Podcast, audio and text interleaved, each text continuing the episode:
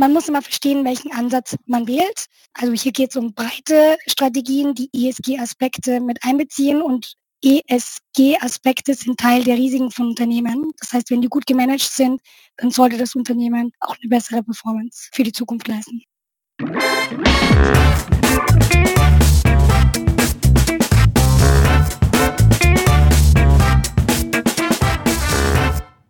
Ich begrüße euch super herzlich zum Her Money Talk, dem Geld- und Karriere-Podcast für Frauen.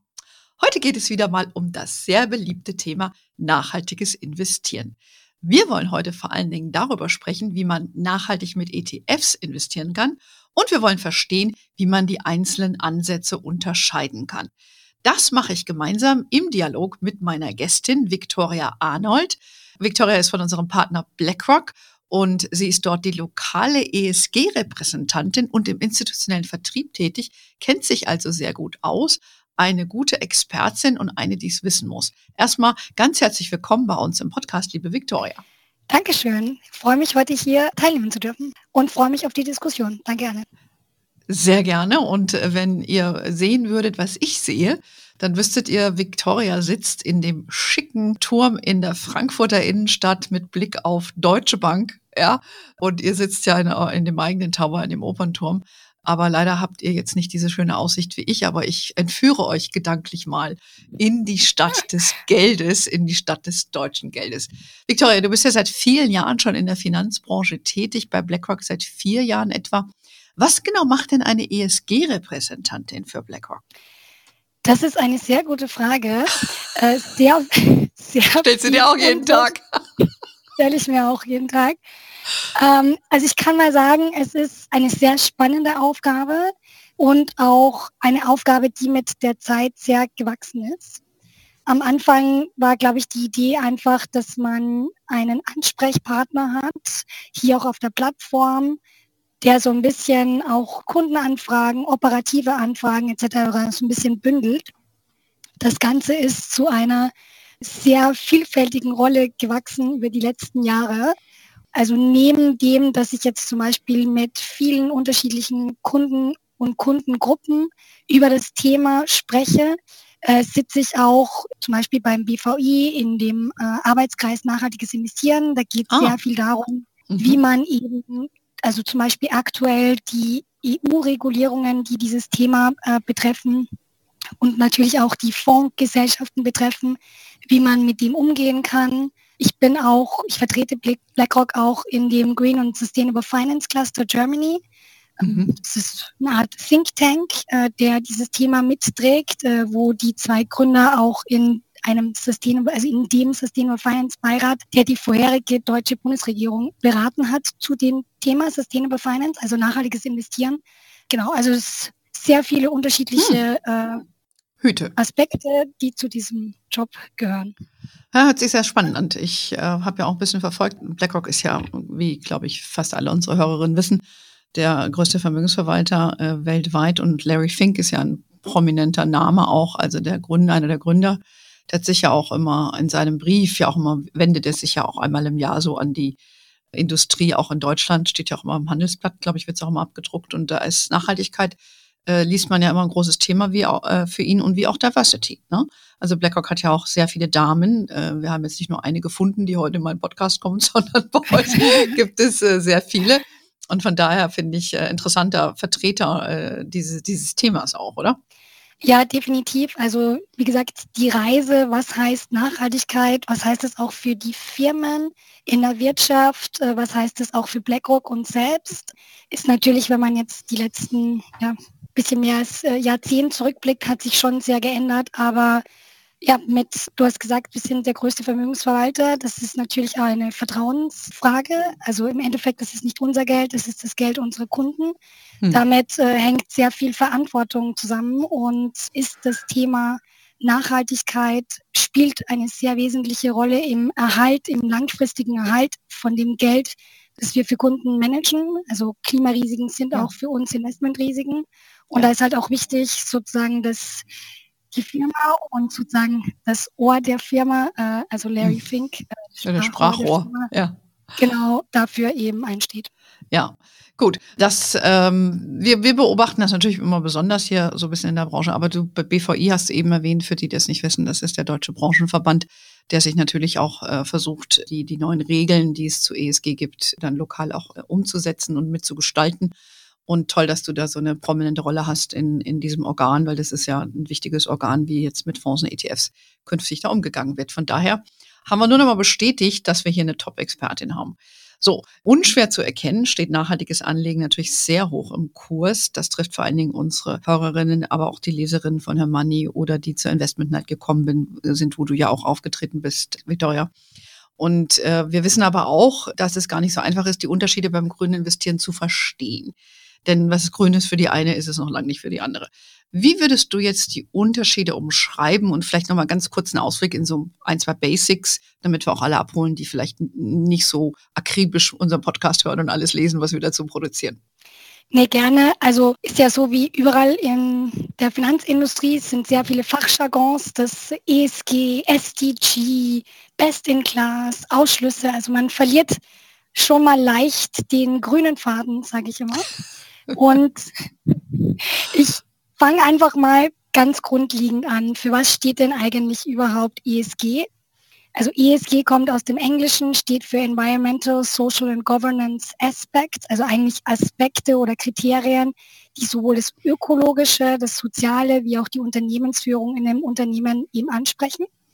Das sind drei Übergruppen, wie man eben nachhaltige Aspekte bei einem Unternehmen messen kann. Das ist schon mal das eine.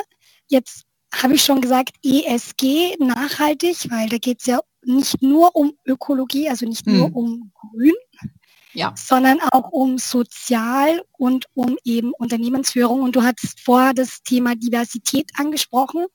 Das fällt zum Beispiel unter Sozial.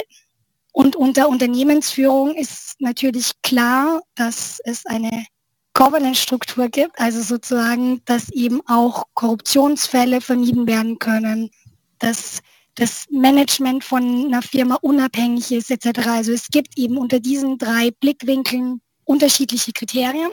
Das ist schon mal wichtig zu verstehen. Klima ist auch oft auch so ein Schlagwort, was man mhm. hört. Klima gehört zu dem E, also zur ökologischen Perspektive. Das ist nicht das einzige Kriterium unter E. Da fällt auch sowas rein wie Biodiversität oder mhm. Wassermanagement zum Beispiel. Dann hatte ich noch mal gesagt, ganz kurz SDGs, einfach, dass man das mal gehört hat. Das steht für die UN Sustainable Development Goals. Also die UN hat Ziele herausgegeben, 17 insgesamt. Das sind eigentlich Länderziele, die uns als Gesellschaft global helfen sollen, eben einen nachhaltigen Planeten und ein Zusammenleben zu ermöglichen. Das sind natürlich Länderziele.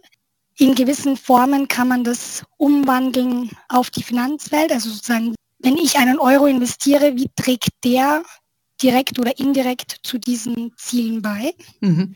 Dann gibt es noch Best in Class etc. Ich fange aber ganz kurz mal von vornherein, wie kann man sich da so ein bisschen zurechtfinden. Es hm, gibt aber vielleicht nur ganz kurz, ja? äh, Entschuldigung, Victor, nur zur Abgrenzung, ne? Also dieses ESG und SDG, das sind natürlich so die Basis und die Oberbegriffe, würde ich mal sagen, genau. wenn man sich mit der Thematik befasst. ESG bildet auch so ein bisschen den Rechtsrahmen und das ist, wo, wo du zum Beispiel berätst dazu beim BVI. Wie geht diese EU-Richtlinie, die wird ja erarbeitet, und dann runtergebrochen, was das auf verschiedene Elemente bedeutet. Und ähnlich ist es mit den SDG, also dieser UN-Initiative, die ja auch mit diesem Pariser Abkommen und so weiter alles irgendwie verknüpft ist. Das sind so die äh, rechtlichen und ja, Rahmenbedingungen, die man versucht umzusetzen. Und jetzt für uns als Branche, da kommen wir jetzt zu dem nächsten Punkt, ist, ja. ähm, wie, wie wird das jetzt bei uns übersetzt? So. Sorry, ich muss ja immer ein bisschen einhaken. Nee, das ist, ne? Weil es ist so, äh, wenn, wenn man es neu hört, muss man einfach noch mal ein bisschen, vielleicht noch mal ein bisschen so eine Einsortierung haben. Ne? Genau. Äh, und du hast einen Punkt angesprochen. Ich komme ganz kurz einmal noch auf dieses Rahmenwerk, äh, mhm. was du angesprochen hast, zurück. Im Endeffekt, wenn, wenn wir über rechtliche Rahmenbedingungen sprechen, das ist eben für uns hier in der EU haupt, also vorwiegend eben, was jetzt als EU-Regulierung auch kommt.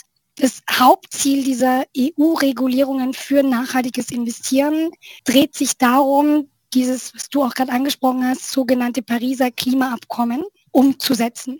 Mhm. Also Pariser Klimaabkommen ist einfach dieses Abkommen, wo ganz, ganz viele Länder unterschrieben haben, damit es also und sich committed haben, sozusagen weniger als zwei Grad Celsius, idealerweise 1,5 Grad Celsius eben sozusagen zu erreichen, also eine Netto-Null-Wirtschaft zu erreichen, damit wir einen langfrist langfristig einen Planeten haben, auf dem wir leben können. Ne? Also genau, das ist, also dass das nicht mehr als genau. 1,5, maximal 2 Prozent die Temperatur im Schnitt erhöht. Ne? Genau. Was ja, was ja schwierig zu sein scheint, wenn ich mal nach Indien gucke, wo die 50 Grad haben. Ne? Das ist ja alles kein Scherz. Also wer das noch nicht verstanden hat, dass wir ein Problem haben, also der sollte mal nur einfach mal die Tagesschau einschalten. Ich stimme dem zu, ja. Krass, finde ich sehr krass. Aber gut, back to where we were. Genau, also back to where we were. Wie übersetzt sich das auf die Anlagen, die wir genau. im Finanzbereich tätigen? Und im Endeffekt, wenn wir über nachhaltiges Investieren sprechen, also jetzt auch äh, für unsere Zuhörer, man möchte sich ja irgendwo da zurechtfinden und auch verstehen, okay, was gibt es überhaupt und wie passt es zu meinen Ansprüchen? Ich glaube, das ist ja die essentielle Frage. Ja. Grosso modo gibt es, ich würde mal sagen, zwei grobe Kategorien für nachhaltiges Investieren.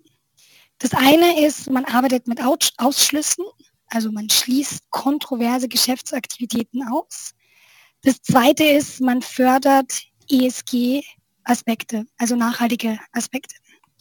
Und wie gesagt, es ist, also es gibt nichts Falsches oder Richtiges. Wichtig ist immer, dass man versteht, okay, was möchte man selber haben und das, was ich vor mir habe, entspricht das meinen Anforderungen, beziehungsweise wenn ich etwas suche, wo kann ich überhaupt nachschauen? So, wenn ich jetzt in dieser ersten Kategorie bin, wo Ausschlüsse verwendet werden, nur Ausschlüsse, also rein Ausschlüsse, in den meisten Fällen geht es hier um Ausschlüsse von kontroversen Geschäftsaktivitäten. Was heißt denn kontroverse Geschäftsaktivitäten? Das sind Aktivitäten, wo, wie der Name das schon sagt, die kontrovers sind, also zum Beispiel äh, Massenvernichtungswaffen. Ja, ja Rüstung. Ähm, mhm. Genau. Es können aber auch kontroverse Geschäftsaktivitäten sein, wo man weiß, dass längerfristig das Geschäftsmodell entweder sehr stark reguliert wird oder unter Frage gestellt wird. Also zum mhm. Beispiel wie Tabako, oder eben Kohle. Ja? Und wieso ist das wichtig? Weil im Endeffekt, wenn ich in ein Unternehmen investiert, stark reguliert wird und die Geschäftsaktivität nicht mehr ausüben kann, dann hat das ja einen Einfluss auf die Performance des Unternehmens ja. und somit auf meine Anlage. Also das ist mal ähm, zu dem Punkt Ausschlüsse. Das heißt, wenn ich ein Universum habe, wo ich Ausschlüsse habe, kann ich natürlich nachhaltige Aspekte einbauen, aber ich habe die halt durch Ausschlüsse abgedeckt und nicht zum Beispiel oder nicht zwingend, indem ich E, S und G Aspekte in der Bewertung oder in der Auswahl von dem Unternehmen mit einbeziehe. Jetzt komme ich in die zweite Kategorie oder bevor ich in die zweite Kategorie komme, wie erkenne ich das? das ist vielleicht nochmal ein ganz wichtiger Punkt. Ausschlüsse im Englischen heißt Screens und meistens in den Strategien, die Ausschlüsse verwenden, steht ESG Screen drinnen. Und, äh, ja, das ist aber wichtig zu verstehen. Ne? Ich glaube, viele ja. scheitern eben daran, wenn sie dann, wie, wie erkenne ich das? Wir können es vielleicht nachher nochmal in einem anderen Kontext bei den ETS, wenn man den Indizes anschaut, nochmal wiederholen. Aber das ist, glaube ich, ein ganz wichtiger Hinweis. Ne? Wie erkenne ich das? Also die zwei Schools of Thought. Ne? Einmal, man, man lässt also die schlimmen Finger weg, ja, Ausschlusskriterien. Oder der andere, wo man, und da kommt jetzt, glaube ich, dazu, der, der Best-in-Class-Ansatz, ne? Genau. Und wie du schon gesagt hast, die zweite Kategorie, also man fördert sozusagen ESG-Aspekte. Da gibt es drei unterschiedliche Subkategorien, aber alle diese Strategien vereint, dass man eben nicht nur Ausschlüsse verwendet, sondern eben E, S und oder G. Also kann eine Kombination mhm. der drei sein, kann auch nur ein oder zwei sein, dass man eben diese Aspekte in der Bewertung und Auswahl der Unternehmen mit einbezieht. Und es gibt breite ESG-Strategien, dann gibt es Themen-ESG-Strategien und dann gibt es ESG-Impact-Strategien. Naja, bei dem Impact, das ist ja eher, würde ich mal sagen, das sind ja ganz andere Arten von Fonds auch, ne? Die sowas machen, oder? Die finanzieren ja meist nur einzelne Projekte oder so, kann man, glaube ich, nicht so wirklich vergleichen mit dem, was ihr da auch macht, oder? Ja, Impact Investing ist schon, also da geht es wirklich um eine, ein wirkungsbezogenes Investment. Mhm. Das heißt, der Euro wirkt in einer Form sozusagen direkt für eine Verbesserung zum Beispiel dieser sogenannten SDGs, also dieser äh, Ziele der UN. Es gibt auch Strategien, die einen breiteren Markt abdecken, die Impact-Strategien sind. Die sind aber sehr speziell. Also ich gebe dir recht, da geht es wirklich darum, Firmen auszuwählen im liquiden Bereich, die hauptsächlich daran arbeiten, diese SDGs zu verbessern. Hm. Und im Vergleich zu dem, was man normalerweise in einem ETF-Mantel finden würde, das ist eine sehr nischige Kategorie. Ja. Heißt nicht, dass die nicht wichtig ist. Es ist einfach nur, das sind sehr gezielte Investments und da gibt es eben nicht ja, eine in, im ETF-Bereich. Ja, genau. gibt es eigentlich nicht. Ne? Okay. Mhm. Ähm, so, jetzt komme ich zurück sozusagen zu den anderen beiden Kategorien, also breite ESG-Strategie und Themen-ESG-Strategie. Man hört schon so ein bisschen im Namen. Äh, ich fange ganz kurz an mit Themen, weil das ist leichter zu verstehen. Also bei Thema ist eben ein ES oder G-Thema im Vordergrund.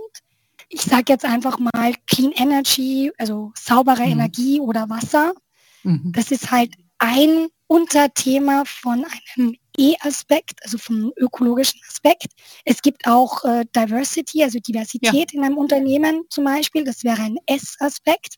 Und es ist dann einfach ein Fonds, der dieses Thema genau umsetzt. Also man erkennt auch am Namen vom Fonds meistens schon das Thema, um was, was es sich da handelt. Genau. Ja, also Themenfonds sind natürlich, wie der Name schon sagt, beschäftigen sich oder haben Aktien drin, die sich mit einem speziellen Element befassen, ob Diversity, Wasser, wie auch immer. Muss man natürlich aber auch dazu wissen, wenn man das macht, das hat nochmal ein anderes Risikoprofil als die breiteren, ne? Die, über die wolltest du jetzt kurz sprechen auch, oder? Diese, diese All-Encompassing. Genau. Mhm. Genau. Und die breiten ESG-Strategien, da findet man zum Beispiel, also in den meisten Strategien ist es eine Kombination aus Ausschlüssen und einem ESG-Investment-Stil oder Ansatz.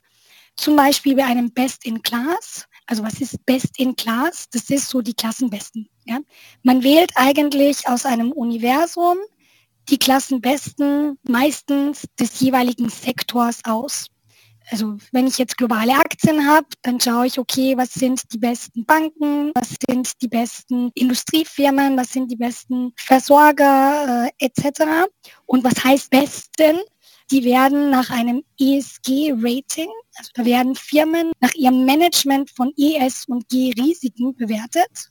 Und die, die, die das beste Rating haben von ihren sozusagen Peers, äh, Mitbewerbern, die werden dann eben ausgewählt. Und meistens ist der Best-in-Class-Ansatz, man nimmt entweder 25 Prozent oder 50 Prozent von dem Universum. Das heißt, im Vergleich zu einer breiten Benchmark, die jetzt nicht nachhaltig ist und keinen Ansatz hat, habe ich dann circa 25 Prozent von diesem Universum, wenn das Best-in-Class 25 Prozent ist, sozusagen drinnen. Ja. Gut, dazu muss man natürlich auch sagen, äh, wenn jemand, ich sage, wie wir immer sagen, sehr dunkelgrün ist und wirklich, ne, also sehr, sehr akribisch das machen möchte, dann kommt sowas weniger in Frage, weil du ja dann im schlimmsten Falle irgendwie die Besten von irgendeinem Unternehmenszweig hast, den du gar nicht belohnen möchtest mit deinem Geld. Ne? Aber man kann natürlich sagen, man, ähm, wenn man jetzt die Autobranche nimmt zum Beispiel, kann man ja auch sagen, warum soll ich nicht in BMW jetzt um ein Beispiel zu nennen oder Mercedes investieren, weil die da sich wandeln als Unternehmen, ja, und will diesen Prozess begleiten, dann würde ich sagen, okay, bist du dann dabei. Wenn du aber sagst, nö, ich finde, wir sollen alle kein Auto mehr fahren und Diesel ist auch doof, dann solltest du nicht einen Best-in-Class-Ansatz wählen. Doch, ich glaube, das wäre doch so ein praktisches Beispiel, oder? Hm, ja, ich würde fast sagen, jein. Ähm, doch so klar. Also, ja, doch so klar. Also was wir sehen ist, also klar, wenn du jetzt zum Beispiel nur gewisse Sektoren, in gewisse Sektoren investieren möchtest, dann bleibt einem nicht so viel übrig, außer wahrscheinlich in Sektoren oder Themen ETFs invest zu investieren. Und da stimme ich dir zu. Also das heißt, man wird sehr speziell in seinen Anlagen. Wenn ich jetzt sage, ich möchte trotzdem breit ESG investieren und zwischen den unterschiedlichen Ansätzen, die es gibt, also Screened, dann Best in Class ist oftmals SRI, also mhm. komme ich gleich nochmal zurück, was das heißt. Und dann gibt es noch ein paar andere Abstufungen. Da muss man sagen, dass diese Best in Class Strategien schon an dem, das ist über, also unter Anführungsstrichen jetzt gesagt, dunkelgrüneren Bereich fallen, weil eben viele Ausschlusskriterien und halt dann nur ein Viertel, also 25 Prozent, mhm. nur der Klassenbesten sozusagen aufnimmt. Aber klar, also bei den meisten Strategien ist das sektorneutral. Das heißt, man guckt in den jeweiligen Sektor, wer sind sozusagen die Klassenbesten. Damit hat man natürlich immer noch ein diversifiziertes Exposure. Ich glaube, das ist ganz wichtig auch zu verstehen. Ne? Ich meine, wir reden hier über Finanzanlagen. Desto spezieller meine Anfragen werden und umso nischiger mein Investment wird, ja. umso weniger Diversifikation habe ich auch. Genau, das ist ja ein wichtiger Punkt. Ne? Also es geht ja hier um, dass du breit aufgestellt bist und dass du gutes Exposure hast zu diesen nachhaltigen Investitionen. Aber wenn du, sage ich mal, Hardcore irgendwas ausschließen möchtest, dann verändert sich auch so ein bisschen das Risikoprofil ne, von deiner Geldanlage. Das ist ja auch so ein bisschen die Message. Lass uns vielleicht nochmal weitergehen, weil wir gehen gleich mal ein bisschen auf die Begriffe zurück. Also wie gesagt, wir haben den rechtlichen Rahmen ein bisschen besprochen. Wir haben gesagt, welche Investmentansätze es gibt. Also nimmst du die besten aus denen, die da sind, die also auf der Transformation begleiten oder du schließt aus explizit für dich. So, jetzt gibt es ja aktive, passive Fonds. Wir wollen ja heute ein bisschen mehr über die ETFs auch sprechen. Da muss man natürlich auch dazu sagen, dass den aktiven Fonds ja eher zugesprochen wird, dass sie besser in der Lage sind, wirklich in Anführungszeichen grün zu investieren als passive Fonds. Wie siehst du das? Man kann immer beide Seiten anders beleuchten. Äh, ich würde eher so sagen, also was oftmals als Mythos galt, ich muss sagen, das hat sich sehr gelegt, auch wenn man in dieses aktiv-passive reingeht, dass man gesagt hat, ja, also es gibt nicht genug Auswahl bei den Index-Strategien, äh, es gibt keinen Standard etc. Ich glaube, ich würde es gar nicht sagen, aktiv versus passiv, weil die zwei Ansätze können sich sehr, sehr gut ergänzen und können unterschiedliche Sachen. Und es ist mittlerweile auch so, dass es erstens, wenn ich jetzt angucke, ich habe ein Index-Investment, also ein ETF. Das erste, was halt unterschiedlich ist, ist, ich habe von vornherein ein transparentes Rahmenwerk. Hm. Also der Index ist ja beschrieben, regelbasiert. Das heißt, ja. ich weiß genau, was ich bekomme. Das ist mhm. bei einem aktiven Fonds, klar, es gibt eine Anlagerichtlinie, die grob beschrieben ist, aber mhm. also das ist ja nicht regelbasiert. Ich meine, soll es ja auch nicht sein. Soll es ja auch das nicht ist ja auch sein, keine genau. aktive Strategie. Mhm. Genau, also das ist sozusagen der erste Unterschied. Der zweite Unterschied, oder nicht Unterschied, aber jetzt ein Mythos, was es eben früher gab, ist, dass es nicht eine wirkliche Auswahl gab. Ich meine, es gab eigentlich nicht eine wirkliche Auswahl, weder auf aktiv noch auf passiv. Und mittlerweile gibt es sehr viele Indexstrategien. Es gibt aber auch sehr viel mehr aktive Fonds. Und das ist auch gut so, denn es gibt unterschiedliche Bedürfnisse von unterschiedlichen Kundengruppen. Und mhm, okay. dafür braucht man unterschiedliche Strategien. Ähm, vielleicht so ein bisschen ein anderer Unterschied oder ich, ich möchte mal was skizzieren, wo man das ganz gut verstehen kann. Wenn ich einen Themen-ETF habe und einen themenaktiven gemanagten mhm, Fonds ja. und das Thema ist jetzt zum Beispiel saubere Energie. Also könnte ich ja denken, dass das eine ist wie das andere. Und, und da ist es eben nicht ganz so der Fall. Also zumindest wie wir das auch umsetzen. Wenn ich einen ETF habe, habe ich den Vorteil, ich bin regelbasiert. Das heißt, ich kann ein großes Universum abdecken und einfach datenbasiert Filter einbauen, die mir ermöglichen, ein sehr spezifisches, spezifisches Investment draus zu machen. Das kann ich natürlich bei nachhaltigen Themenfonds, aber auch bei hm. normalen Themenfonds machen. Das heißt, im Schnitt, wenn wir unsere Themenfonds uns anschauen, sind da 100 bis 140 Titel drinnen. Wenn ich einen aktiven Fondsmanager habe, der ein Thema abgreift, ich meine, es ist unmöglich, dass ein aktiver Fondsmanager 7000 plus Firmen in- und auswendig kennt. Also auch aktive Manager arbeiten mit quantitativen Modellen. Ja. Mhm. Genau. Aber im Endeffekt, also wenn ich auch bei unseren Fonds schaue, und das ist auch querbeet durch die Industrie, habe ich meistens 30 bis 40 Titel drinnen. Und es sind auch nicht die gleichen Titel, die ich drinnen hätte, wenn ich einen breiteren Ansatz habe, mhm. der datenbasiert ist. Das heißt, okay. die zwei können sich sehr gut ergänzen. Was wichtig ist zu verstehen ist, ein ETF ist ein skalierbares Investment, der einen transparenten, kosteneffizienten, einfachen Zugang zu einem Markt stellen soll. Okay. Wenn dieser Markt nicht liquide genug ist, dass ich den skalierbar machen kann, dann bringt ein ETF nichts. Da ist dann mhm. viel besser wahrscheinlich, dass ich eine aktive Strategie habe. Mhm. Aber gut, ich habe verstanden, es geht hier so ein bisschen um das Mix und wie man das zusammenpackt ja. mit unterschiedlichen, sind wir wieder beim Thema ein bisschen Risikoprofil und der aktive Manager hat vielleicht ein paar Ideen, die er da spielt, sag ich mal, intensiver, greift im Kern aber auf die gleiche Datenlage zu, zieht aber vielleicht andere Schlüsse, weil er auch nicht algorithmusgetrieben ist. Ne? Und äh, ich bin ja auch ein Fan von aktiven Fonds nach wie vor und finde schon gut, es gibt smarte Leute, die dann nochmal ein Element sehen, was die reinen Zahlen natürlich nicht sehen können. Ne? Ja. So, wenn ich jetzt aber sage, ich nehme grüne ETFs, da bin ich ja, du hast ja schon Fachbegriffe genannt, also screened, äh, wenn ich das sehe irgendwie bei euch, äh, einem Produkt, dass das Screen drin steht, weiß ich, das sind eigentlich Produkte, die mit ähm, Ausschlusskriterien arbeiten. Ne? Was sag doch mal so ein paar Beispiele auch für Indizes, wie erkenne ich jetzt so, was sind da so die Schlüsselwörter, woran ich erkenne, dass ich einen grünen ETF habe? Ein grüner ETF wirst du wahrscheinlich nur finden bei Green Bonds. Okay. das sind dann Dass da grün drin steht, meinst du? das okay. grün drin steht, ja. Also grüne Bonds sind projektfinanzierte Anleihen, sozusagen, die übrigens, das ist ein Impact Investment in einem ETF-Mantel ja. für grüne äh, eben Investitionen. Ansonsten, weil du möchtest ja sozusagen die Idee ist, diesen Klimafokus vielleicht auch drinnen haben oder das Ökologische ja. drinnen zu haben. Also klar, bei Themen sind es halt alle Themen, die unter Ökologie, unter dem I sozusagen reinfallen, also Wasser, Biodiversity äh, zum Beispiel oder Clean saubere Energy, Energie. Ja. Mhm. Genau. Es gibt noch eben, du hast schon gesagt, Screens. Dann gibt es sowas wie das sieht man jetzt öfter, PAB oder CTB. PAB steht für Paris Aligned Benchmark. Ah, Paris Aligned Benchmark, also mit genau. den Pariser Zielen verknüpfte Indizes sozusagen. Mhm. Genau. Dann gibt es noch die CTB, das ist die Climate Transition Benchmark. Mhm. Ähm, das ist übrigens, es gibt zwei EU-Benchmarks, also diese Pariser und diese Transition Benchmark. Das sind beide Benchmarks verknüpft mit diesen Pariser Klimazielen. Die eine, die Pariser, ist die engere, die zielt auf diese 1,5 Grad ab. Mhm. Die CTB, also Climate Transition Benchmark, zielt auf die Transition ab. Das heißt, das Startuniversum ist ein bisschen größer. Ah ja, und das ist in den diese diese Kürzel sind dann in dem Indexnamen oder in dem Fondsnamen äh, oder ETF-Namen versteckt. Genau. Sind oder nicht versteckt, sondern sie sind da drin. Mhm die sind da drinnen. Man sieht auch oft im Markt vielleicht Klimabenchmarks oder das Thema Klima oder Transition. Also das mhm. spielt sozusagen wirklich auf dieses E, Thema genau. E, also mhm. ein.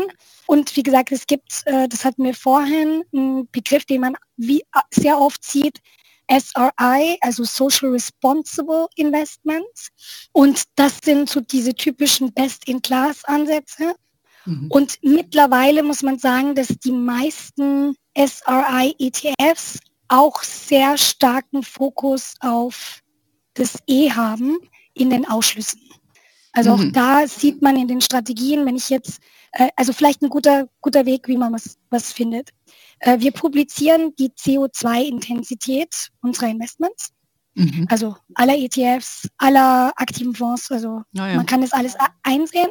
Mhm. Und dann kann man zum Beispiel gucken, ich habe einen Standardmarkt, also ein MSCI World zum Beispiel, und dann mache ich die ganze Abwandlung. Also ich habe meinen Screen, mein SRI, meinen PAB, also Paris Aligned äh, Benchmark. Und da kann ich sehen zum Beispiel, was ist die CO2-Intensität dieser Investments. Und ja, interessant. Mhm. Wo sieht man das für euch auf der Homepage wahrscheinlich, oder? Genau. Oh, genau. Ihr habt eine große Seite bei euch. Ich habe Vorfeld vom Podcast auch nochmal reingeschaut. Äh, also ich glaube, das ist wichtig, diese Begriffe äh, muss man sich merken, damit man sieht, okay, ist dieser ETF, hat der was mit Klima oder mit ESG, SRI, also Social Responsible Investing zu tun? Und ich glaube, diese Begriffe sind wichtig und dann wisst ihr, ihr seid zumindest im richtigen Universum. Und dann heißt es eben noch mal ein bisschen genauer reingucken und zu sehen, äh, ist es ein Thema, befasst er sich nur mit Water oder Energy?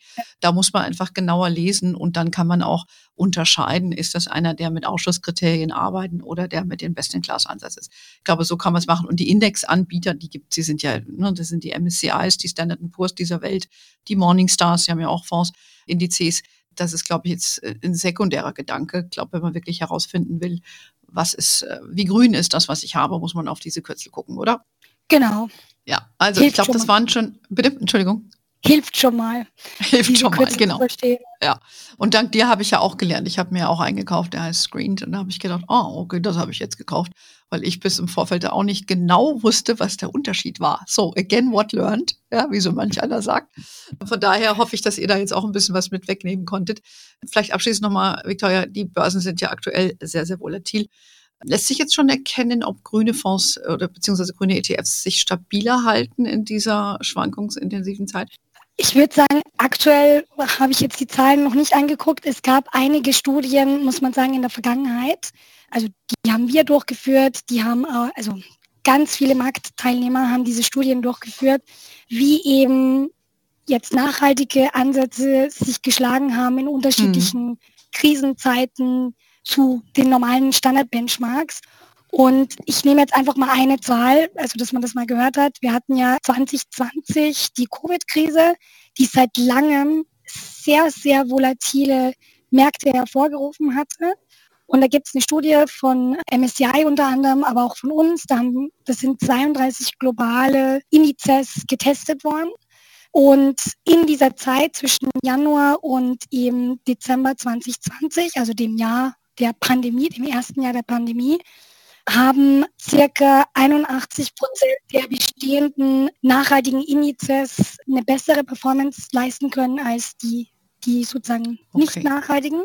Und wenn man nur die in der Krise die Höchstzeit, das ist äh, sozusagen Januar bis 31. März anguckt, dann waren es sogar 94 Prozent. Oh wow. Ich, hm. ja, also ich würde sagen, was wichtig ist, man muss immer verstehen, welchen Ansatz man wählt. Also hier geht es um breite Strategien, die ESG-Aspekte mit einbeziehen und ESG-Aspekte sind Teil der Risiken von Unternehmen. Das heißt, wenn die gut gemanagt sind, dann sollte das Unternehmen auch eine bessere Performance für die Zukunft leisten. Das ist doch ein sehr schönes Schlusswort.